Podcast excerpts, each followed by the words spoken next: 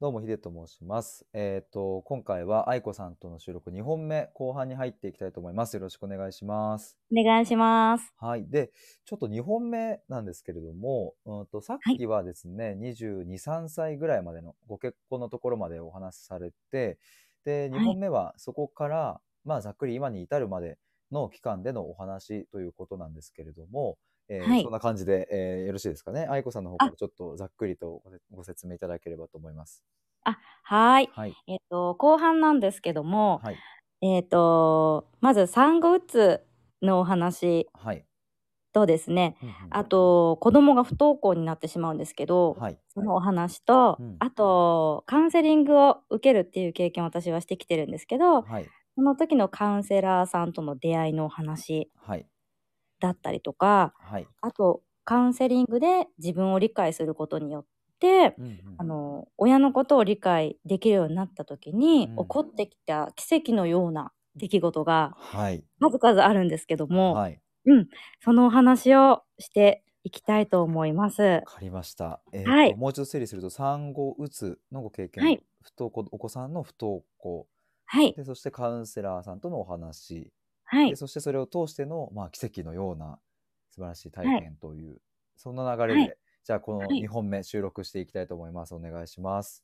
はい、よろしくお願いします。じゃあもう早速なんですけれども、先ほどの、はいまあ、続きというところで、産後うつのお話ですからね、最初は。はい、はい。お願いしてもいいですか？はい。はい。えっと、私はさっきお話、あ、さっきというか前半にはいお話しさせてもらったんですけど、一、人目をね、はい。あの、流産で、こう、亡くすという経験をして、はい。あの、妊娠ってうんすれば必ず子供を授かるもんだと思ってたんですねうん。うんうん。でなんか若いかったからそれぐらいの知識しかなかったんだけど、はい。結構初期流産って多いみたいなんですよ。そうなんですか。はいはい。うんうんうん育ってなかったっていうのはお多いというかはい。話みたいで、うんでそれ珍しいことでもないしお母さんの責任でもないんですね。うんうん、でもやっぱりその子供を失ったっていうのとうん私流産手術みたいなのをしてるんですね。はいはい。うん、っていうのとやっぱりショックっていうのが積み重なってうん1年ぐらいはなんかこう結構しんどい思いをしてたんですけど、はい。うん。うん、でもやっぱり子供が欲しいなっていうふうに思って、うんあのー妊活というか、はい。あのーしてたら、うん。あの二人あのできたっていう感じなんですね、はい。赤ちゃんができてその子が今の長男なんですけど私は、あの今息子と娘がいるんですけど、はい。うん、で長男がこう宿ってくれて、うんあの無事にね育ってくれてで出産をするんですけどはい。なんかその妊娠中にうんうん、まあ妊娠前からかうん。なんかちょっと不安があってう私んなんか産後うつにならないかなと思ってたんですよ実は。はいはいはいはい。うん。うん、なんか予感がしてて、うん。それを他の、まあ、カウンセラーさんとかに相談してたら、うん。まあ、大丈夫よみたいなことをかけてもらっててうーんと思いながらまあ大丈夫よねって思ってすっごく楽しみにしてて赤ちゃんが生まれてくるの。はい。うんうんで、あのー出産をするんですけどうんなんかこうおお家に帰って退院してはい。2日目ぐらいからすごいなんか疲労？はいはい。頭のフラフラだったりとかが抜けなくって体調から来たんですね。はいはいうん、で結構出血が多かったみたいなんで私が。はい。はい。でその説明もなんか病院側がちゃんとしてくれてなくってうんうん貧血ですねぐらいしか言われなかったんうで対処もしようがなかったんですけど、はい。うん、で多分貧血が原因だったんじゃないかなって思うところから始まってはい。そっからもうなんかフラフラになりながら育児をするうんうんうん。っていう感じになってうん。もう限界だなと思って、まあはい。保保育園とかに預けたいっていう風にうんうん言ったんですけど、うんやっぱりこう主人は男なんでよくわかんない。でかわいそうだからそれはダメだよみたいに、まあ、うん言われるっていう感じだったんですね。はい。で、まあ、私母とやっぱり折り合いが悪かったというか、うんうん母はそんなことはないんですよ。うんうんただ私の方がもう嫌だったんですねうんうんうん、だから頼りたくもないし、うん頼ってもなんかすごい暴言吐かれるぐらいだったら嫌だなと思って頼っ。てなかったんですよ。うんうんでもそしたら母の方から来て家に。はいはいはい。家に来て、これ今だから言う。いや、本当今笑い話なんですけど、はいあの、家に来て、はいどんどんって来て、え、来たと思って出たら、はい。自分が寝て帰るっていう、へ すごい衝撃ですよね。もう来んなよ、お前みたいな感じでした。もう、え何しに来た？みたいな。えそでもそれは当時はその時に何しに来たんだよとかとは言えないあ、そう、うん、言えなかったないです。よね。んもうなんか絶望でした。今今のテンションで言ってます。そうなんです。うん。そうそう。今は本当笑い話になってるんですけど、はい当時はなんか、もう信じられなかったです。本本当にな、なんか言葉にもできないっていう感じです。なんかもう、言葉にならないっっていう感情で。うんだから、その、主人も知ってたんで、私のお母さんとのことは、はい話し合いになって、うんうんうんもう家に来ないでくださいっていう話にもなったことがあって、あ旦那さんも交えて旦那さんからあ、そうです、そうです。はあ。うん、私が産後うつで不安定な時にお母さんのなんか無理やり攻撃じゃないけど、うん。来てなんかわーって言って帰るみたいなのはうん。良くないうん。から来ないでくださいっていうのは話して、へえなるほど。だから本当に頼りほん一番頼りたい親に頼れないっうん。ていう状況の中で、うん。あのー一人で育児をしないといけないっていう中で、うん。もう体もフラフラになるし、うん。うんなんか思考もわーってなるしう、んうんね、すごくしんどいってなった時になんかもう死にたいと思ったんですね。はなんかこう初めて死にたいと思ってはい。いややばいやばいダメ死んだらダメって思っててでもなんかもうちょっともう限界だなと思って、はい。これなんかすごい感覚なんですけど、自分で今思っても。はい。あの台所にある包丁をはいはい。お腹に刺そうとする衝動を自分で抑え込もうとしてはい。うわーってなんかこう丸まって耐えてたっていう。死んだらダメって生きないとダメっていうね。はいはいはいはい。のはあったんですよ。すごく自分の中であって。それをグッて踏みとどまったのっていうのはどういうあれなんですかね？思いだったんですか？あのねそれと踏みとどまれたきっかけがあって、はい。実は私あの前半ではちょっと話せなかったんですけど、はい。あの高校時代の時にこれまた失恋がきっかけではい。なんかあの薬を丸ごと一瓶飲んだことがあるんですよ。なんかその時は、はい。なんか死にたかったわけじゃなくてもうこの世界に疲れたみたいな感じだったんですよ。もう生きていくのがしんどいっていうはいはいはいはい。感じで死ぬ気はなかったんですけど起きて、起きたら朝あ、はい。生きてたと思って。はいはいはいはい。でその時になんか父がうん。ぼそりと、うん。なんか死んだらダメだよっていうことを語り出したんですよ。ほうほうほうほうお父さんが。はいはいうん、はい。それはなぜかというとねって言って、うん。でうちあの実は親がうん。あの信仰してる家だったんですね。はい。だからあの自殺とかっていうのはうんうん。なんかダメっていうね言われてうん。て、うん。それはなんでダメなのかっていうのをうんうん。延々私に言ってきたんですよ。はい。で私はそれを素直に信じたんですよ。その時に。へえあその時はスッと入ってきたんですね。うん。うん。スッと入ったんですよ。あ、うん。本当にそうだと思って絶対何があっても死ぬのだけはやめようってその時に決めてたからはい。あの産後うつにうん。なった時に、うん。自分で自分の命を絶つっていうのを止められたんですけどなるほどなるほど。あの言葉がなかったら私絶対死んでたと思うんですよ。なるほど。そしたらそれはお父さんのその言葉が。そうです。だからうん。私はあの言葉を言ってくれたうん。言ってくれただけで私のお父さんとしていてくれてありがとうねっていうのはうんすごく思ってます。なるほど何にもしてくれなくてもよくって、うんで今ですよ。今思う気持ちがはい。あの言葉を私にかけてくれたっていう時点で私のお父さんとしての役割終わってるというか。いやーそう思えるのはすごいな。なるほど。うんうんうんうんっていうふうに思ってます。じゃないと私は多分生きてないんで、うん。うん、すごくあれが転機だったんですよね。まあそれくらい大きいことだったってことですもんね、うん。愛子さんにとっては、ん。そうですそうです。命を助けてもらえたっていう。はいはい。だからその言葉で命って救えるんだなっていう、はい。うん、自分が。信じたからっていうのもあるんですけど、もちろんそうですけどう、ん。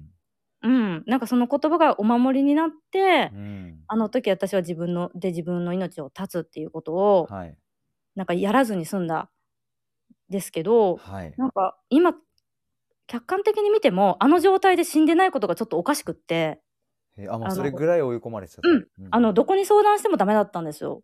お母さん頼りないし、はい行政とかにもちろん行ったんですよ。そういうなんかこう、うんうんうんなんだ子育てサポートセンターみたいなとことか、はいはいはい。の言ってもあなたどこがうつなの？みたいな言われたりとか、そう当時はやっぱりその産後うつに対してのはい。知識がなかったんですね。社会的にもあんまり知られてなくて。はい、僕も産後うつっていうのを、うん。そんなに詳しく知らない僕もまだ結婚もしてないので、えっとうんそういうのが身近にあの感じられてはないんですけどもこれはい結構ある、よくあることなんですか？産後うつっていうのは。ああ、産後うつはよくありますね。この大小がある、大小って言い方もあれだな。私の場合は重度だったんですね。うんうんうんうん、で、軽度だったらみんななんか誰しも経験してる方多いんじゃないかなと思います。それはやっぱり大きな要因としてはずっと気が張り詰めていて、うん。でいざ出産をするとふっと気が抜けた時にうんわーってこうなんか疲れやストレスやらが襲ってくるみたいな、そんなものなんですかね？ああ、この産後うつもすごい深くてですね、私は生き方だと思っています。今までの生き方がはい。産後に出てくるって思ってるんですね。はあやっぱり自分の抑制してたうんうん。思いとか感情っていうのが私はすごく多くて、はい、出産ってそれを出す作業なるほどなるほど。はいはいはい。っていうふうに私お聞きしたことがあって、えーはい。まさにそれだなと思って強制的に出される感情を出産したことで興奮してた感情がバーッと出てきうてん、はい。全部こうわーってなったのが、うん。産後うつっていう深い捉え方ではそういう捉え方をしてるのと、はい。やっぱりあのよく言われてるのが頑張り屋さんとかうんうんうん。人に頼れない人とか。はいはいがちょっとなりやすいとかっていうふうには言われてますよね。なるほどなるほど。うんうんうんうんうん。まあその産後うつをきっかけにまた愛子さんの、まあ、人生がというかその時期からまたこういろいろとこそうう転換が始まっていくわけですよね。そうですね。私あの子育てが大変だったんで、うんもう生きていくだけで精一杯って状態だったんで、い子供に笑いかけてあげたこととかほぼほぼなかったんですよ。うんうんうんえっ、と1歳ぐらいまではちょっともう無の顔で育児してたと思います。もう必死にって感じですね。かわいそうなんですけどね、うんうん本当に。だからその影響はきは息子には来てたと思います。うんやっぱりお母さんが笑ってないって一番ね、子供にとってしんどいことですから、はいはいはいうん。ね、だから息子も人を怖がったりとかやっぱしてました、ちっちゃい頃は。そうですよね。でその、先ほどおっしゃってた不登校のお話とかにもそうです、そうです。はいあの、はい不登校も、あの、息子も HSC って言って、敏感な気質があるんですね。はい。うん。それで、あの、集団が、に馴染めなくって、うんうんで、人との関係でいろいろしんどい思いがあって、はい学校に行かなくなるんですけど、うんうんうんなんか、その時に私、たまたまなんですけど、はい。不登校になる前にうん、不登校になった時はどうすればいいかっていう動画をなんか見てたんですよね。へえ、えそれは自分でなんか直感的に見たんですか？あーなんかね、YouTube でたまたま流れてきたのか、はいはいはいはい。何だったのかちょっと覚えてないんですけど、はい。うん、そう。で、見てて、ああ、そうなんだって思ってた矢先に子供がなっちゃったんで、不はい登校はいはい。で、その時に、えーっと、私が信頼してる方のお話をちょっと聞いた時に、はい。なんかこう、子供をどうにかするんじゃなくって、うんうん自分うんと向き合おうっていう風に決めたんですね。で、子供の人生、うんうんこの子の人生はもう良くなるし、うん不登校であってもいい方に行くから、うんうんその過程私はずっとサポートしていこう。で、長期戦になるだろうなっていう覚悟を決めたんですよ。はあそれは、えっと、おうん子さんがだいたい何年生ぐらいの頃の出来事えっとね、小学校2年生の冬ですね。今中1なんで。はいはい、小うん2の冬で、その時に今おっしゃってたような決意をされたと。はい。はい。っていうのと、なんか、私幸せになろうって思いました。ちょっとそのそれより前なんですけど、はいはいはいはい。幸せになろうって決めて、で、はい。はい。自分の人生をもう歩こうってなんか決めたんですよ。それはその先ほどおっしゃってたそのうん。信頼できる方？のお話を聞いてっていうのが大きなきっかけなんですかね？はい。えっ、と、それもあります。それが大きいです。っていうのと、すいません、ちょっと時系列がすあの戻っちゃうんですけど、はい。それよりもちょっと前に、はい。あのカウンセリングを私ずっと受けてきたんですけど、はい。その時に初めてあのカウンセラーさんとお会いをした時にうんうん言われた言葉が衝撃的ではいはいはい。「旦那さんのこと本当嫌いでしょ」って言われたんですよ。へえ、え、それは。って思ったんです。うんはいはい。どうどういう意味合いなんですか、それは。えっとね、は私はその時はいうんえ嫌いじゃないよって思ってうんたんですね。うんうん何言ってんだろうって思ってたけどよくよくよくよく考えてみたらうんあの結構旦那さんにひどいこと言われてたんですよ。うーん、子育てに関してとか。いやえっ、とイライラしてなんか、は一言言葉の一言一言になんか「早く車乗れや」とか「なんとかじゃん」とか片付けやみたいなパンパンパンみたいな感じで言われてで私はなんかもう自己肯定感が育ってないんではいはい、私なんてそんなこと言われても当たり前だぐらいに思ってたんですよ当時は。うんうんうんうんなんか養ってもらってるしうん生きていくためになんか結婚してもらったっていうのもあるしうんうんうん稼げてもないしっていう感じでいたんでうんうんうんあんまりそこら辺の感覚が鈍ってたというか感じれてなかったんですよね。はいはいはい。で初めてそれ言われた時にうんえって思ったんだけどだんだんうわーそうかもって思ったんですよ。いや、そのカウンセラーさん、なんかすごいですね。そのあすごいですよ。うんうんそうなんですびっくりしました。うんなんか本当の心をうん見れる方だったんですね。うん。その人の本心うん。何を思っているのかっていうのを瞬時に分かる方だったんですよ。はいはいはい。で私がこう見ないようにしてた部分をバッと言ってきてはい。そこから見ていってっていう感じなんですよね。じゃあそれがくしくもその、えっ、と不登お子さんの不登校の時期と被っていたっていうことですよね。被るといかそうですねちょっと前に同じ時期でうんうんうん、かぶってはいますね。うん。なるほど。じゃあそういうカウンセラーさんの言葉があったりして、でいざうんお子さんがじゃあ不登校になったっていう時にも、うん。あの先ほどおっしゃってたような決意ができたりとかはい。したっていう感じなんですかね。そうです。なんかすごい不思議なんですけど、うんうんうんなんか今まで話してきた話ってはい誰にも理解されないし、どこ行ってもダメだしっていう話ばっかりしてきたじゃないですか。うんうんうんうん頼ってもダメみんなダメみたいな感じだったんですけど、はいはい私が決心して決意した途端助けてくれる人が現れるようになったんですよ。はあなるほすっど。すごいびっくりしました。あんなになんか助けてって言っても、うん誰も助けてくれなかったのに自分が決めただけでなんかどんどんそういう人が現れ始めたぞっていう感じそれはその後にさまざまないい出会いが、あってことそうです。よねあの、うん。息子のうん。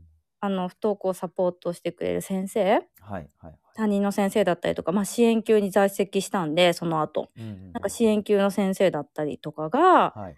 なんかこれでもかっていうぐらい愛情を注ぐいでくれるんですよ。息子に対して。すごいな。はえこんなことまでしてくれるんですか？と思って、うんうんうんうん。なんかそういうふうなことをしてくれる姿を見た時にはい。なんか私は初めてうん。親以外の人から愛をかけられるっていう経験をを感じれたというかはい。なんか欲しかったものうん。して欲しかったことを子供を通して私が感じてるっていう。うんうんうん。子供にしてもらってるんだけどうんまるでなんか私にしてもらってるみたいっていう。うんうんうんうんなんか小さい時にサポートが欲しかったはい。ですよね。私も場面科目うんのことを知ってサポートしてもらいたかったけどできなかったけどはい。それを子供にしてもらえているっていうその姿を見るだけでなんかこう癒されていくというか自分自身が。と同時にやっぱりちょっとなんでっていう感じも出てきたんですね。なるほどなるほど。なんで私ははい誰からもしてもらえなかったんだろうっていうのうんうんうんもちろん出てきたんですよ。はいはいはい。でもその感情はねなんか感じきれば消えるよっていうお話を聞いてて私うんうんカウンセラーさんからはいそれをしてみようと思ってはいひたすらしたんですよ。はい感じきると。うん、なんか急に死にたいって思うようになったんですね私。うんうんうんうん。え？って思って今死にたいって思ってないのになんで？って思った時にうんこれ今じゃなくて過去のやつが出てきとるなって思ったんですね。うんうんううんん、多分これ感じきれば消えるはずだからうん感じてみようって思って3日間ぐらい感じたらなくなったんですよね。その感じきるっていうのはうん、具体具体的に言えるもんじゃないのかもしれないですけどもうん、うんとなんだろうなイメージとしては例えば椅子にうん。座って、うん。なんかあったかいお茶でも飲みながら一人で、えーっと何か考えるっていうイメージですかね。えっ、と私の時は布団の上に横になってたんですけど、はい、なんか当時の気持ちが出てくるんですよ。布団になんかこう横になってこううん。ぼんやりと、ぼんやりとっていうか、まあ、頭の中でこういろいろこううん。想像したり、過去を振り返ったりして、でそれを感じるっていうイメージですかね。そうです。例えばなんかあの時こんなことしされたから嫌だったんだ死にたくなったんだって思ったとしたら、うんうん。ああそうだったんだねって。あの時あなたはそういうふうに思ったんだね。うん。辛かったねしんどかったねって言ってあげるんですね。それはもう実際に言葉に出しちゃうって感じですかね。あ言葉に出してもいいし心の中で思っててもいい,、い、いと思うんですけど私は心の中で思ってました。じゃあ当時の、えー、と幼い自分に対して、うんまあそれこそそのよく頑張ったねもそうかもしれないし辛かったよねっていうあの時はこう思ったよねっていうのを、ううんん。なんか抱きしめてあげるようなあ感じそうですそうですそうです。うんうんうんうんねなんかそんなことで癒されるのかって私もちょっとね思ってたんですけど、うんうんうんでもねなんかやっぱり違うんですよね。やるとわかるんですけどね。うん。でもやっぱりそうやるって決めるのにもやっぱりちょっと向き合うというかうん。向き合う覚悟というのがいるので。そうですよね。ちょっとそこ向き合うのはあるうん。種怖さ、痛みも伴いますもんね。そう。うん。感じるんでうん。やっぱりその私がその時にしてた作業ってはい。本当はその時に感じた方が良かった感情をうんうんうんうん。を感じているなと思ったんですよ。それを奥から引っ張り出してきてるわけですもんね。うん、だからね感情ってねやっぱりね思った時に感じた方がいいんだなって思いました。いやー本当に、うん、僕もそうだなと思いますね。うんうんうん、こういう風に回り回ってねうん。感じないといけなくなるんだったらその場でねうん。うん感じてた方がいいなとは思ったんですけども、うんでもその時は過去は、ねそういう風に感じないようにすすることで自分を守ってたっていうのがあるんでそうですね。そのそれを取るしかなかったわけですもんね。それで言そう。その選択肢を取ると。うんうん。そうです。でやっぱり出てきてくれたってことは、うんあの自分が受け入れても OK って思えたからうんうんうんうん。出てきたんだと思うんですよ。うん。じゃないとやっぱり蓋をしてると思うんで。うんうんううん。ん、だからその、まあタイミングがあるしうん。いつ開いてみるっていうのはうん。それぞれのね、あれがあるんですけども、はい。うん、私はその時に見ようと思って見ました。いやーすごいこれはでも先ほどのおうん。お話しされてたあの例えばカウンセラーさんやその信頼できる方っておっしゃってた人たちの言葉でそう決意をされて、うん、でこうまあいろいろこう感じきるみたいなところもあったりとか、まあ、うん。あと決意した途端に助けてくれる人がまあ出てきたっていうところが、まあ、とても印象的なんですけれども、はいはい。なんか具体的にその助けてくださる人たちで親以外の人から初めてこう愛情をかけてもらえたみたいな、うんそこら辺のエピソードをもう少しお聞きしてもいいですか、あ、はい。はい、えー、っとですね、あのー息子がちょっと不登校になりかけてた時なんですけうどん、、はいはい。あのーちょうど2年生に上がるタイミングで、うん。あのークラス発表があって、うん。それで、それで紙を見て自分で教室に行かないといけないっていうね、場面があって、はい。それをうちの子がちょっとできるかなっていうことで、うんうん。先生が、私もですけど先生も心配してらして、はい。で、懇談の時にうん。先生が紙を書いてくれたんですよ。はい。1、ここに行くって、掲示板見る。2、なんか、ここに下駄箱に行く。3みたいな感じでへ書いてくれてたんですね。ーはいでえーって思って、しかもうんなんか図まで書いてくれてたんですよ。すごいなはいなんか、で先生ってはっきり言ってその信用してなかったというか、うんうんうんあんまりいいイメージがなかったんですよ。その自分の時から、そうですよ自分のね、学生の時代の時から。うんうんうん。なのですごいびっくりして、あとうん感動して、うんえ、息子のためにここまでしてくれたんですか？って思わず泣いちゃって、はえ、ありがとうございますって言って帰ったんですね。はいはいはい。で、その時の帰り際うに、んなんか、これすごい不思議なは話なんですけど、はい。なんか空から五光が降ってきただけど、なんか光がバーってきてるような感覚を受けて、へえ、すごい。はいはいはなんか世界ってこんなに優しかったんだって思ったんですよ。い。いやーこんなに優しい人たちがうんいるんだったら私は二人目埋めるかもしれないって思ったんですね、その時に。すっごいな。なんかこう、つながったってかん、なんて、これなんか言葉にうまくできないですけど、すごいですね、その感覚は。うん、そうなんですよ。私もび別になんか光が降ってきたわけじゃないんですよ、実際に。違うんですけど、はいはい。なんかそんな感覚を受けたんですよ。はあ、なるほど。えーと、なんか真反対のものを見たっていう、今までの知らなかった世界を知ったというか、まあ、それこそね、一本目でうん。お話しされてましたけど、あのね、物を取っちゃ、と取っちゃったというふうな冤罪を かけられてしまった事件の時はね、うん。担任の先生が、あんたがやったんでしょ？ってうん、いうふうな、まあ、それが先生のイメージ、まあ、それだけじゃないですけれども、きっと。うん、うん。あまりいいうんイメージじゃないですもんね、そもそも先生に対して。そうなんですよ。だから私も先生なんかに頼らないと思ってました、最初は。そうですよね。自分で切り開いてやるとか思ってたんですよ。うんうんうんうんうん。えでもこんなになんかこう愛情かけてくれるんだったら、うん頼ってみてもいいし、うん委ねてみてもいいかもって思えたのと2人目埋めるかもって思ったのがすごい大きかったです。ほんとへーすごいな。あんなに重度の産後うつだったのうに、ん。また産むって相当な覚悟がいいったんですよねね私たち夫婦にとっても。ううん。そうなのでそのきっかけをくださったのがうん先生たちの愛だったっていう。でそこを知って私なんかうん変わってきた気がします。なるほど。だからそうするとうん本当におっしゃってましたけども、お子さんのうん不登校というものを通して、ご自身の過去を見つめてうん。変化が起きてきたってことですよね、この時期に。そうですうんね。うんううんん。それと同時にやっぱりちょっと自分のことも知りたいなと思って、向き合ってきたりとか、まあ、いろんな活動を始めたのも、はい。ちょうどこのぐらいの時期だったっていう場面緘黙症のね、親の会っていうのを。地元で開催したりしたのも、ちょうどこれちょっとこれより前だったと思うんですけど、はいはい。息子はまあ幼稚園ぐらいの時からだったんですけど、うんうん時期的にはまあちょっとかぶってて、はあはあ、それはあれ、うん場面科目症のお子さんを持つ親御さんのそうです、そうです。はい。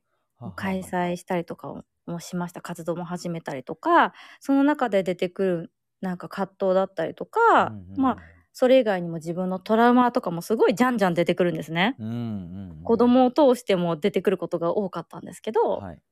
うん。で、一個一個それに寄り添っていって、うん。一つ一つクリアにしてって、うん。感じきる、自分で納得するはい。っていうことを積み重ねてきた数年間っていう感じ。でしたね。すごうくん。この、ねあの前向きにという表現で表しきれないかなとは思うんですけれども、うん。まあそう前向きにこう人生がぐっと進んでこ、えー来られたようなこの時時期だと思うんですけど、これはやっぱりでも自分と向き合うっていうことを多分仕切ったからなのかなと思うとそのカウンセラーさんとかとの関わりっていうのも非常に大きかったですああ、大。きかったです。やっぱ一人では無理でしたねう。ん、一人で、うん。カウンセラーはお一人だけなんですか？えーっと、カウンセラーさんは、はい。えーっと、二人いたんですね。はいはいはい。うん。二人いて、その時に自分が必要だなって思った方にお話を聞いてもらうっていうことをうんうんうんしてきています。あとはすごい著名な、まあ、いろんなね、ブログとか書いてらっしゃるような著名な方たちの、はい。からちょっとヒントをいただいたりとか、ブログ、本とかから。で、自分でちょっと素直にやってみるっていう。ことを繰り返したっていう感じですかね。それをじゃあ本当にカウンセラーさんや本やブログやらを通してで自分でぐっとこう、自分に対して向き合ってみてってそれがどんどんどんどんこう変化していったわけですねそれが。そうですね。うんなんか変化してったらやっぱり夫との向き合いもうんあったんですけど、はい。うん。やっぱり夫婦関係も良くなってきたし、はいはい。なんかびっくりすることにすごい環境が良くなってきた。お金の巡りも良くなってきた。はびっくりするぐらいにっていうはいえ、そういうことがセットでお起こりますよっていう話は聞いてたんですよ。自分がそう自分の人生を生き始めたりとか、はいまあ自分に対してこう、まあ嘘をつかないじゃないけど、うん本来の自分として生きれるようになったりとか、はいはい。すると、そういう奇跡みたいなことはおまあ当たり前のように起こるもんですよ、みたいなことを書いてあったけど、いや、本当に起こったぞ、みたいなことが、はい。次々と出てきて、なんか私だけじゃ済まなかったんですね。私の周りも良くなったんですね。周りっていうと、それはうん、家族い以外もってこと？あ、そうですね。友人もだし、はい。もちろん兄弟も、うんだしうんうんうんうんうんそう、両親との、あ、そう、両親との関係も本当には良くなりました。私がなんか、あはい。あの、思ったのが、自分との向き合いを通して、うん親も一人の人間うん。だったんだなっていうことに気づいたんですよ。完璧じゃなくて、うんなそれは私が親になったから分かったことでもあるんですけども、はいはい。やっぱりお父さんとお母さんも、うんこう初めからね、親ねうん。っていうわけじゃなかったし、はい。いろんなね、こう、ものを持ちながら、うん私たちを一生懸命育ててきてくれたわけで、はい。虐待されたわけでもなかったうんし、うんとすごい今では思うようになって、うんうんなんかこう、一番思ったのはやっぱり、お母さんにもお母さんがいて、いやもう今全くそうそれを僕もそうだよな そうだろうなってなんかうん思いましたね。うんそう、やっぱり、母にも傷があったんですね。うん心の。ううんん。いや、おばあちゃんすごい強烈な人だったんでな、るほど。はい私は、私は母の方が全然マシというか、はい。あのおばあちゃんに育てられてたら私も無理だっただろうなっていう強烈なおばあちゃんだったんですね。はいはいはい。うん。だからやっぱり母自身もそれでちょっとえい自分の人生に影響してることもあるよっていうふうにポロって言ったりもしてたりとか。うんうんで、やっぱりそういうものが引き継がれていくんだなと思ったんですよね。抱えてきたしんどさが代々代々それ先祖みたいなね、うん。ものになるんですけど、うん。そしたらなんか私がここでうん。自分自身でなんかこう言い方はあれですけどうん。あの悪いものというかしんどいものは自分の代で打ち切ってうん。子供に渡さないようにしようと思いました。うん。うん。それが向き合うきっかけだったというか向き合うことをやめなかったちょっとしんどかったんですけどはい。私がここでやめてしまったら変なものを子供に渡すぞって思ったんですね。うんうんうんうんうん、だからやりきったし今でも注意しているところというか、はい。うん、でもあるなっていうふうに思ってます。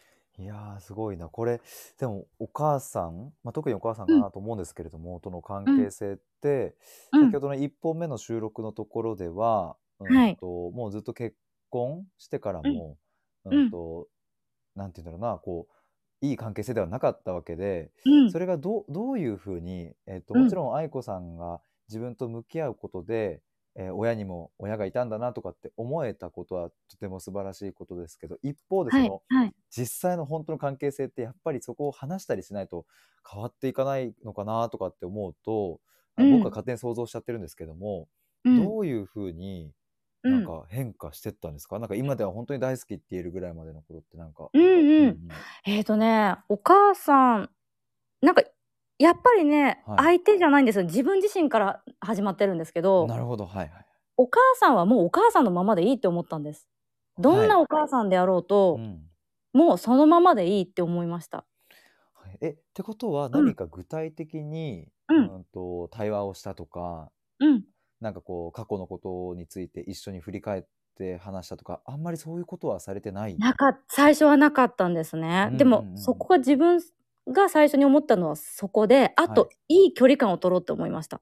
ああなるほど。はい。私結構その聞き役になってたんですねお母さんのうん。うんうんううん。ん、なんかこう聞き上手って言われてて、うんあのうんお母さんからじゃないんですけど、はい他の人から言われるんですけどよく、はいはい。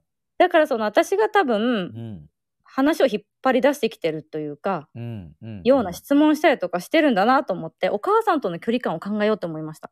なるほどやっぱりうん、でもそれでもお母さんのそばにいてあげようっていうのはなんかじゃあなんなんとなく心の中にあったってことなんですかね？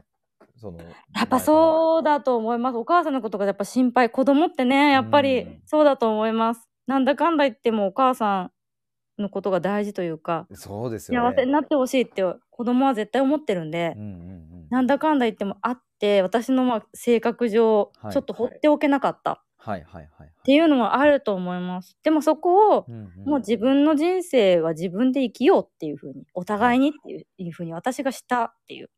そうすると愛子さん。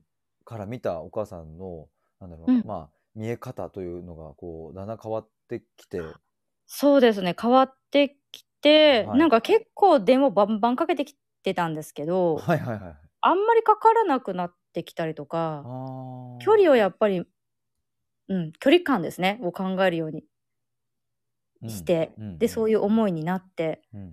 で、なんかもう余計なことは話さないというか、うん、みたいな、その、うん、実質的ななんかそういうのはやってましたね、確かに。ただその、うん。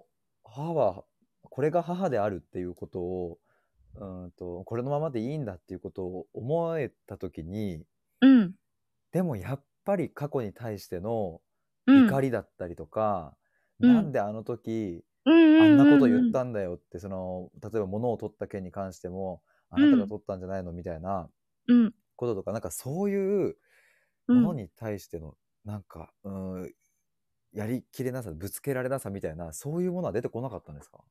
それはやっぱりカウンセリング受けてた時に出てきたんで、はいしっかりそこは向き合いましたね。それはでもお母さんに直接伝えてるわけではない。言ったわけじゃないです。自分の中でこうはい出したっていうか、しんどかったって思いを出し切ったっていう感じです。じゃあそこで出し切ったから、もう特にお母さんに対してうん。もうあの時こうだったんだよとかっていう何か怒りを出す必要がもはやないってことうんですかね。なんか次のフェーズに行ったというか、うんうんうんうんうんこの人生生全部自分の責任って思ったんですよ。はいお母さんとかのせいじゃなくて、うんうん私が背負った私の問題で私の責任っていう風にうん考え方が変わったっていうのもあります。すごいなそれなかなかそんなこう簡単にたどりあ着けるー簡単じゃなかったです。私も結構難しあーかったものじゃないですよね。うん、なかなか、向き合ってきた先にそれがあったっていう。向き合って向き合って向き合って、そこにたどり着いたっていう感じ。なんで、フェーズがちょっと変わったんですね。はいはい。だから、その人のせいにしてたら何にも進まないっていうのも分かって、うんうんうん誰かのせいにしてるうちは、うんうんうん人生が本当に進んでいかなかったんですようんね。うんうんううんん。だから、それをに至るまではやっぱり自分の心をどれだけ癒すか、はい。分かってあげるか、自分自身が。うんうんっていう流れがあってなんか私自身は自分と向き合うっていうことに関してうん。はい一番最初が自分を知るっていうところだと思っててはい。次に癒して出すっていうところで、うん。でその次が本来の自分を見つけるはいでその次が自分を受け入れるはい。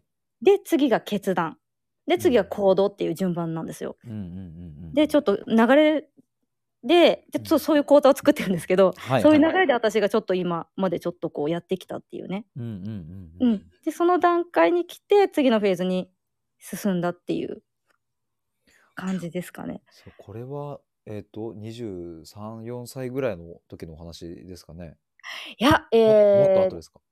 とこれはね、はいえーっといつだったかなあでも最近って言ったら最近ですね。ああそうなんですね。ここ34年だと思いますよ。じゃあうんここ3、4年でお母さんとの関係性両親との関係性がかなりこう変わってきたっていう。そうですそうです。なんか母もそんな感情的にならなくなったんですよ。はあ私がそういう風にししてたらはいでも不思議なんですけどこれ、うんうん私兄弟5人いるって言ったじゃないですか。はいはいはい私は母すごい変わったなと思うんですけど、はい。後の兄弟は別に変わってないって言うんですよ。ああなんか前ライブの時にコラボライブの時におっしゃってましたね。そうでしたね。うんうんうんうんうん。そう。うん。そっだかそれ面白いですね。うん自分が変わったっていうことなんですよね。いやもう間違いなくそういうことですよね。もうそれは。そうですね。なんかやっぱり自分のうん見方というか見え方というかで、うんうんうんこんなにも変わるんだなっていうのをね、感じました。同じ兄弟なのに。うんうんううんん。すごいなと思って。すごいですね。じゃあもう今は、例えば、なんだろうな、こう、時たま、ね、それこそ年末年始だったりとかに、年に数回会うみたいな、そんな感じなんですか？今、えっとね、息子の送り迎えを手伝ってもらってるんですよ。あ、そうなんですか。あの、児童デーに今通ってて、はいはいはい。で、私が、今日もそうだったんですけど、はい。あの、お父さんがね、それをしてくれてます。あ、なるほど。父がね、はいそう。はいはい。で、あの、最近になって、私がその活動がちょっとずつ大きくなってきて、はい。なんか紙に掲載されたんですよ。私の今までのなんかこう生きてきたはい流れだったりとか、まあ不登校の話だったりっていうのがはい。紙に掲載されて、それを見せて。さらっと見せたら、はい。お父さんが気づいてあげれんでごめんねって謝ってきたんですよ。へえ。知らんかったーって言って。そう。なんでで、お母さんもはい。話して、うん。直接話して、その時のね、その、物を取った時の話をだったと思うんですけどね、それもしてるんですよ、直接。はい。あ、その、お母さんに対して。ううん、あの、ほんと最近ですよ。1年前とかはいはいはい実ははい。こうだったっていう話の流れでお母さんから降ってきたんですよ。はいはいはいはい。あんた嫌なことなかったとか、なんか思うとこあったみたいな感じで聞いてきた時に、あ、いいよって思って言って、へえ。それ言ったらどどういう反応だったんですか？えー気づけんでごめんねって泣いてました。へえ、そうなんだ。うんなるほど。私はなんかもう、うんなんか吹っ切れてたっていうか、はい。大丈夫になってたんで、うん。まあ、父にも言ったんですけど、いや、これはなんかもうこの経験は私がするべきして、する経験だったけ、うん。いいよって、うんよかったと思っうんとるよっていうふうには伝えたんですね。うんうんううん。んうんうん。でもやっぱ親としてはね、ショックショックというかね、そうですね。そうですね。ショックだったと思うんで、うん。でもうちの親ってなんか私とはタイプが違うんでうん、うん。引きずらないんですよ。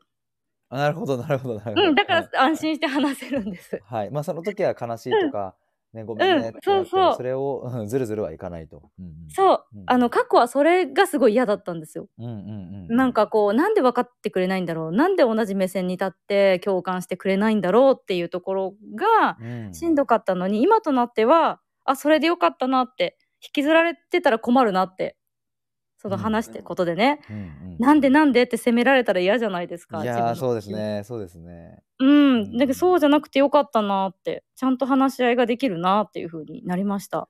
へえじゃあもう本当に、うん今はまあそれはもうこれは一本目の冒頭でも言ってましたけれども本当に素敵な関係性になられて、まあそれは多分あ愛子さんのねもう向き合いうんでもがもう全てかなとは思うんですけど、はい。すごいですねこれはまあ2時間じゃ語りきれないものを あの本当に上手にこうまとめていただいて、あ、いだから。きっと今聞いてくださってる方もすごいなって思ってる方や多分勇気づけられてる方もいらっしゃると思うんですけどもあありがとうございます。はい。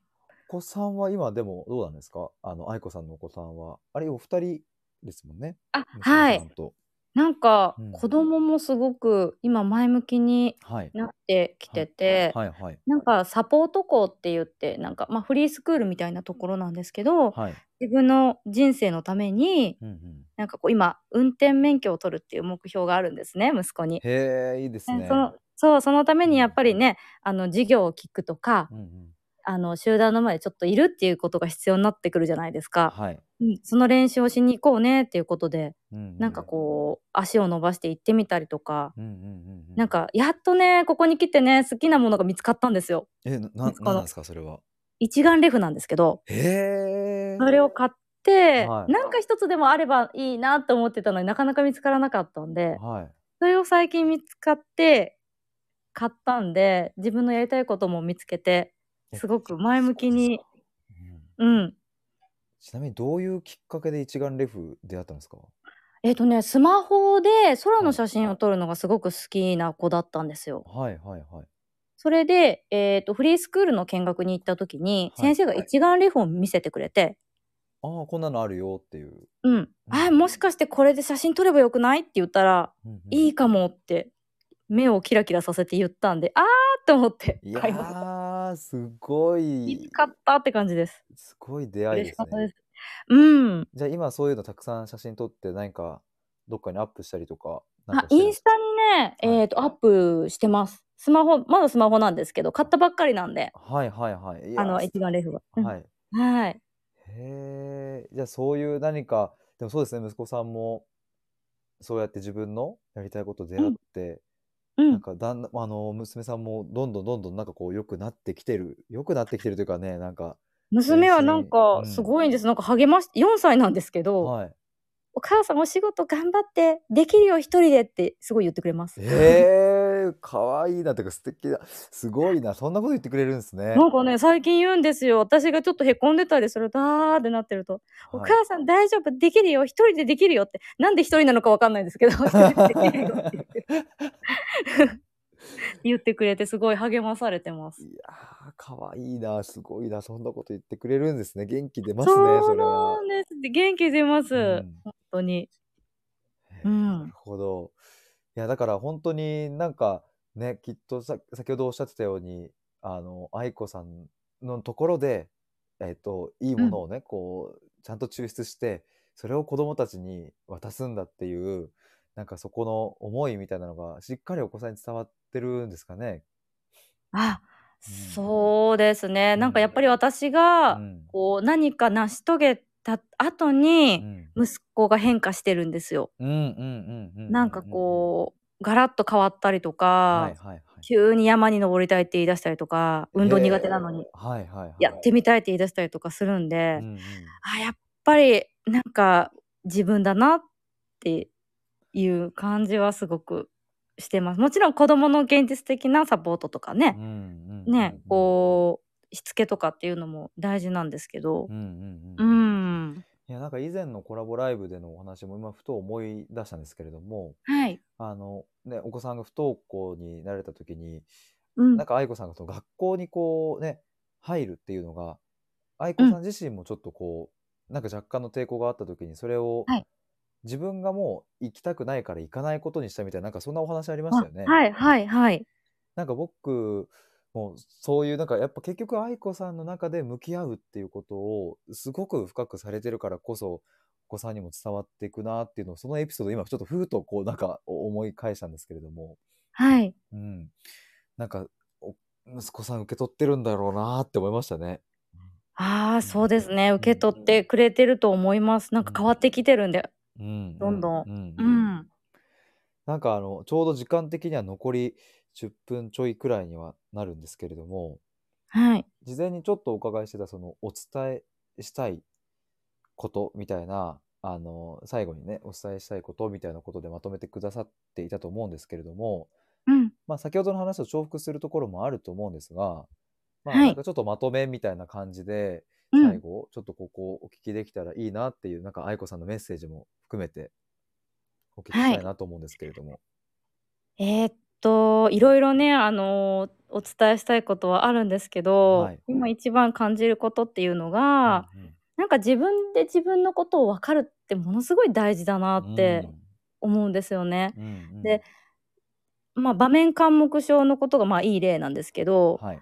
うん、知らなかったことで、うん。受けてきた傷っていうのもあって、うん。場面緘黙症じゃなかったとしても自分はこういう人とかこういうことを思ってるとか、こういうことを感じてるとかこういう気質であるっていうことをやっぱり知るっていうことがうん。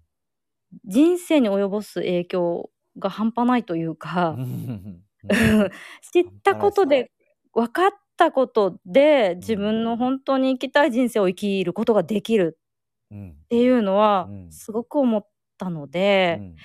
もっと早く知りたかったなっていうふうにはうん 私の中で思ってます。でも、はい。必要な過程だったんだろうなっていううんうんのは思っててう、ん。うん、でもなんか今からの人というか、うん今悩んでる人は私みたいにこう遠回りしなくてもスピーディーにポンポンポンと言って、うんなんか幸せになるっていう風になってほしいなって思うんで、うんうん。私がこういう話をしてるのも、うんぱ一つそういう思いがあってはいはい私みたいに長く時間かけなくていいよって思って実はこういう方法があってねっていうのをはい知るだけであそっかと思ってうん。変わるきっかけにつながるんで、はいはいはい。うん、っていうのはすごく思ってます。私も教えてもらっ実践してみて良くなってきたっていうことがすごくあるんで、そうですよね。うんあ、と素直が一番だなって思います。やってみる。私のねすごく尊敬してる方の名言というかあるんですけど、はい。えっ、と疑わないうんあのなんだっけな三種の神器ではい。疑わないすぐやる、うんあともう一個なんかあったな。三種のご神器の。めんなさい三種の神器忘れちゃった。疑わない疑わないはい。行動するすぐやるだったかな。はい。なんかあるんですよ。はい。なんかねそれをなかなか難しいんですけどうんうんうん。それをやってきたっていうのがあってはいはいはい。うんだからちょっと自分の人生がこう回ってくるのが早かったうんうんうんうん。っていうのがあります多分普通だったらどっかで潰れてただろうなって思うんでうん。うんあ疑わない考えないすぐやるです。思い出した。疑わない考え。考えないすぐやる。っていうのが三種の神器なんですね。言われてそう。なるほど。それ疑わない考えないすぐやるみたいな。なんかそれこそ先ほどあの愛子さんがおっしゃってた自分を知るで次癒す出すうん。で本来の自分が分かってなんか受け入れるみたいなあのうん。流れがあったと思うんですけどもはいはい。そういうのもあれですかねもともとはどなたかからそういうことを学んで愛子さんがやってみたすぐやってみたんですかね？えっ、といろんな情報を得てはい。やってみた結果そのはい知るとか癒すっていうのは私がうん。ちょっと考えてみた感じのことです。自分がこの順番で癒していったよっていう。ああ、なるほど。こういうのって何か愛子さんうん。のそのじゃあ活動の中で、うん。うん、例えばこういうまあちょっとまあ講演会という呼んでいるのかわかんないですけどもをやってみたりとか、そうそういうことをされてらっしゃるんですかね今。今は、えっと、場面緘黙症の当事者の活動を始めたので、その中であのこういうことを伝えていけたらいいなとあーはいはいはいはい思っています。でもこれ多分場面科目じゃなくても全ての人に共通できることではないのかなとは思っているんで。そうですね。うんう。ん。うん。なんか僕ですもね。このお話聞いて、いやなんかもうこうやってこうなんだろうな自分を知るっていうことをこれだけこうなんか細分化してというかこうなんだろうなこう細かく分解してお話しされてる方ってそんなに僕はなんか周りに多くないなと思うので、はい。このなんていうんだろうあの順序というかすごい素敵なこの過程だなって思うんですけれども。ああ、ありがとうございます。うんなんかあれですかね、うんそのスタイフ、今回、あの、はい聞いてくださった、あ、今聞いてくださっている方はい。が、もし例えば、愛子さんの何か、まあ、別別媒体で発信されてるものだったりとか、はい。何かそういうなんとかの会みたいなのをやるってなった時に参加したいなって思った時とか、はい。あのまあ、思う方もいらっしゃると思うんですが、はい。何かそういう、なんていうんですよね、なんかこう、こういうの見てくださいとかっていうのがあれば、ぜひお聞きしたいんですけれども。えっと、ブログをやってるので、はいはい。もしよかったらそのブログに情報を発信していっているので、はい。そこからなんかこう、会とか集いとかすることになったら告知をしていくので、なるほどもしよかったら、はい。ちょっと概要欄に貼っときましょう、それあは。ありがとうございます。ははいい。じゃあ基本的にそのアメブロブログがメインで情報をそうですね。うんうんうんはい。発信されてると。はい。ブログとフェイスブックもなんですけど、はいはいはい。はい。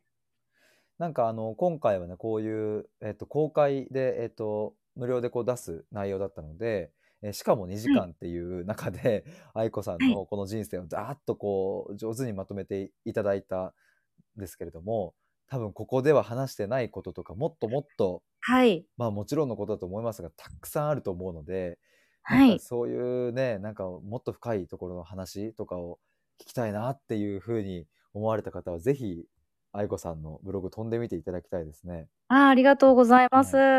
ぜひ、なんかあの、うんうん結構はしょってお話ししたので、でねまだちょっと深い部分をちょっと話せていない話とかもあったりするので、うんうんうんもしお聞きしたいっていう声が多かったら、あのさせていただきたいなと思ってます。過去にもこんななんか、えうん過去の経験を話すはいっていうことを何度かはいされてたんでしたっけ？その講えっ、と演会みたいね、な。やりました。なんか3ヶ月間にわたって結構こういいのをみっちりやってるんですよ、私。へえ、すごいですね。はい。はいはいはい。はい。そっか、じゃあそういうのでもっと深くお話を聞くと、えっと、多分愛子さんがどうしてこういうふうに変遷できたのかとか、そこから得られるヒントみたいのがありますよね、きっと。もっともっと。あ、そうですね。うんはい。ヒントになっていただけたらすごく嬉しいなと思ってます。うん。はい。じゃあ、特にその、まあ、お知ら、お知らせというところはこのぐらいですかね。なんか直あ、近で、なんかこういうことやりますみたいなのも、もしあればと思うんですけども、はい、特にあと、れですか？